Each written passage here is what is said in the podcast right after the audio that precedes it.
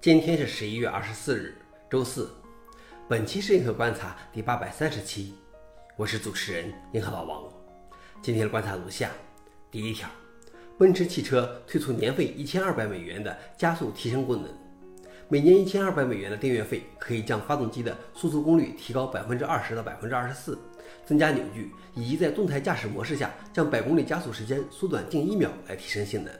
这项服务并不附带任何物理硬件的升级。反而只需要解锁就可以使用。这个功能提供在奔驰的两款电动汽车上。消息来源：Work。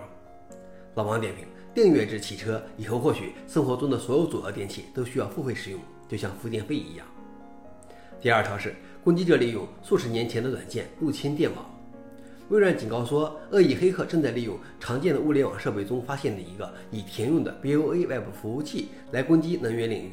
在 BOA Web 服务器中发现了一个易受攻击的开源组件，尽管该软件已经于2005年退役，但仍被广泛应用于一系列路由器和安全摄像头，以及流行的软件开发工具包。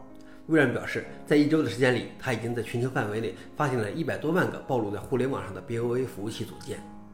消息来源：TechCrunch。老王点评：遗留的旧软件带来的问题，对无法更新的 IoT 设备是巨大的隐患，这都是历史前兆。最后一条是，旧金山警方申请部署武装机器人。旧金山警察局目前正在向该市监事会提出申请，要求允许部署机器人来杀死执法部门认为有足够威胁的嫌疑人。警方称可能会出现部署致命武力是唯一选择的情况。这项提案已经遭到了监事会内外的巨大反对。消息来源：Engage。老王点评：这是非常危险的趋势，就是一步步的迈向机器人管人的未来。好了，以上就是今天的硬核观察。想了解视频的详情，请访问随附链接。谢谢大家，我们明天见。